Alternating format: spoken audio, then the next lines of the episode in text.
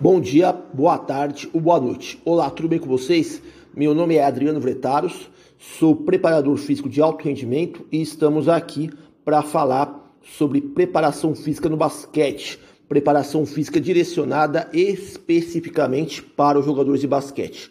Pois bem, vamos lá. O tema de hoje que eu pretendo discorrer, comentar com vocês é sobre a PSE diferencial para controle da carga interna no basquete.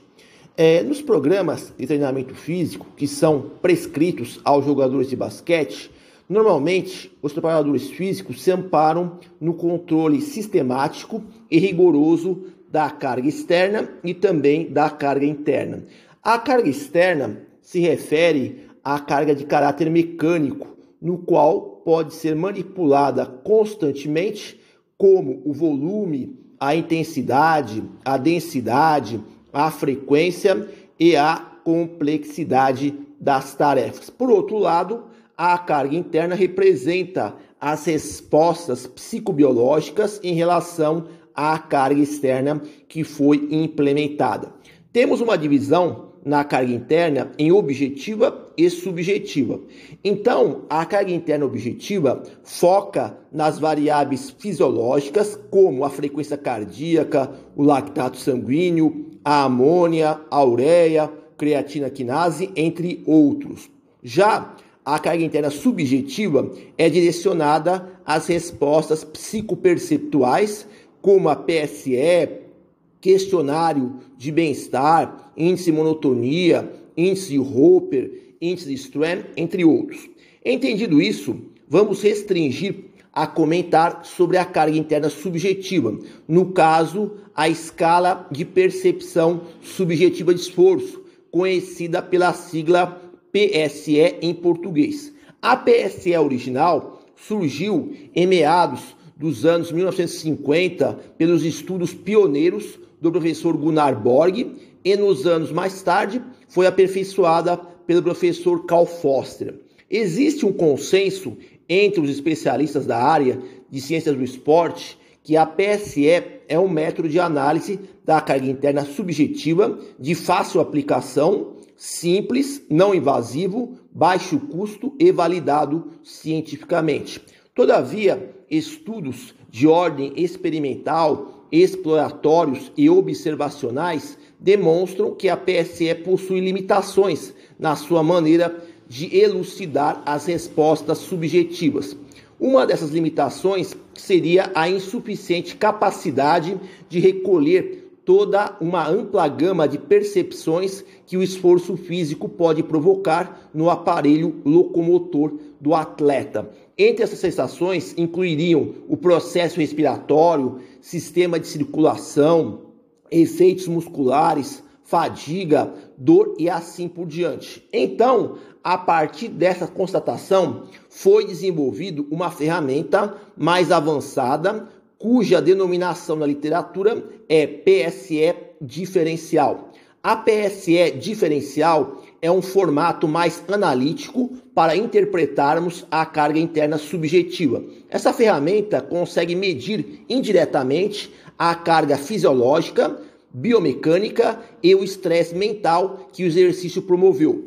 Essa percepção de esforço diferencial ou PSE diferencial relaciona-se com os efeitos do treinamento ou competições acerca de três aspectos fundamentais: o aspecto componente cardiovascular, no caso, componente central, muscular, no caso, componente periférico, e cognitivo, no caso, componente mental. A concepção deste instrumento parte da premissa em que, no exercício vigoroso, os jogadores são impactados pelo estresse fisiológico adaptativo nesses três quesitos já mencionados: cardiovascular, muscular e cognitivo.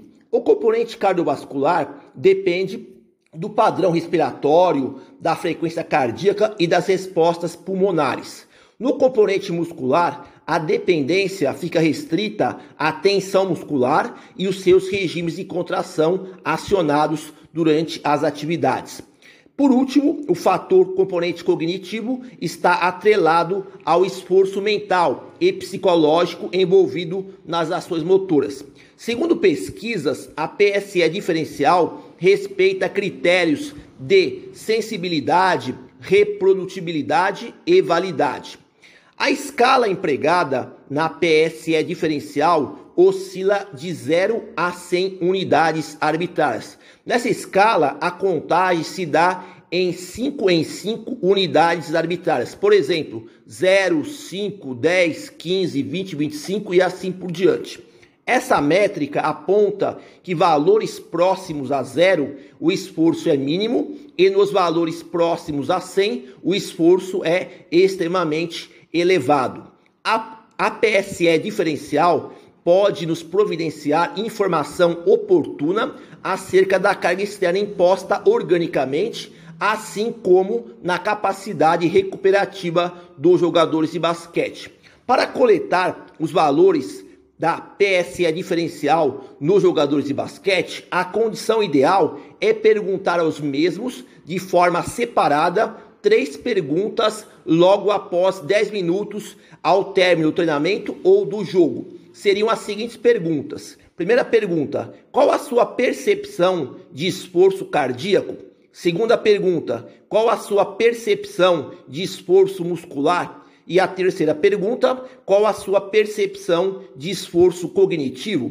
As respostas separadas devem seguir as diretrizes da escala de 0 a 100. O valor de cada pergunta respondida é multiplicado pelo tempo total de duração do treinamento ou partida. Ou se não, também é aceitável analisar somente o valor em unidades arbitrárias de 0 a 100, sem uma necessidade de executar a multiplicação. Tudo depende de qual a sua lógica para examinar os dados que foram coletados dos jogadores. O resultado final são três métricas em unidades arbitrárias. Teremos em mãos a determinação da PSE diferencial sobre a variável cardiovascular, variável muscular e variável cognitiva. Assim, com esses dados à sua disposição, você poderá identificar se aquela sessão de treinamento que foi ministrada solicitou em maior ou menor grau de fadigabilidade do componente cardíaco, do componente muscular e ou do componente cognitivo. A partir disso, se pode adotar estratégias recuperativas mais apropriadas. Também é possível construir programas de treinamento em cima das principais deficiências que os jogadores apresentam, ou cardíaca, ou muscular, ou cognitiva. Outra alternativa viável no uso da PSE diferencial é buscar estratégias de cargas pré-planejadas. Vou mencionar alguns exemplos práticos nesse sentido. Ao montar um treino da força máxima para os jogadores, você estipula uma PSE diferencial pré-planejada, oscilando entre 70 a 80 unidades arbitrárias. Desse modo, no treino da força máxima, o atleta terá um componente cognitivo de ordem moderada, um componente cardiovascular moderado e um componente neuromuscular alto.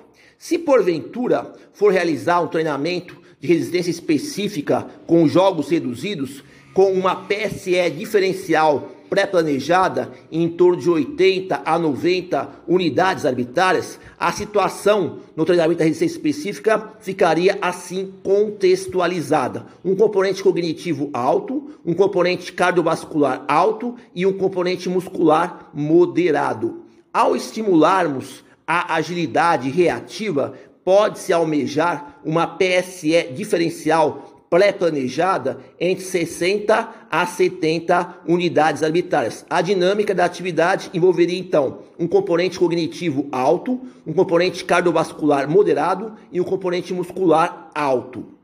Infelizmente, não encontrei nas publicações nenhum artigo científico sobre a PSE diferencial envolvida especificamente no basquete. É, havia estudos conduzidos em esportes coletivos, como o rugby, futebol australiano, handball e o futebol soccer. Nesses estudos com esportes coletivos foram encontrados alguns resultados interessantes que podem ser transferidos diretamente para o basquete. Por exemplo, cada diferente função tática tende a apresentar um comportamento distinto na PSE diferencial, ora enfatizando mais o componente cognitivo, ora muscular ou cardiovascular. Somando-se a isso, nesses estudos das partidas, conforme o nível do adversário, irá acontecer alterações nos valores da PSE diferencial. Por exemplo, foi evidenciado que nos jogos com adversários mais difíceis, o componente cognitivo era mais exigido em relação aos componentes muscular ou cardíaco. E nos jogos com adversários de porte médio, às vezes o componente muscular era mais solicitado do que o componente cognitivo ou componente cardiovascular. Além disso, jogos realizados em casa ou na casa do adversário apresentaram valores de PSE diferencial, enfatizando mais o componente muscular em relação aos demais. Por último, vale recordar que talvez a PSE diferencial seja um instrumento extremamente valioso e com alta acurácia para avaliação da carga interna subjetiva quando comparado somente ao uso da PSE tradicional. A PSE diferencial tem a grande vantagem de poder discriminar qual é o real componente mais fadigado durante as atividades por isso, a mesma é altamente recomendada no monitoramento sistemático para prescrição da carga e, junto a isso, nos processos recuperativos em jogadores de basquete. Então, termino aqui. Aqui eu gostaria de discutir com vocês sobre a PSE diferencial para controle da carga interna subjetiva no basquete. Bom, por hoje é só. Espero que vocês tenham conseguido obter alguma informação útil para poder aplicar na sua prática profissional. Agradeço pela atenção, desejo boa sorte a todos e até a próxima.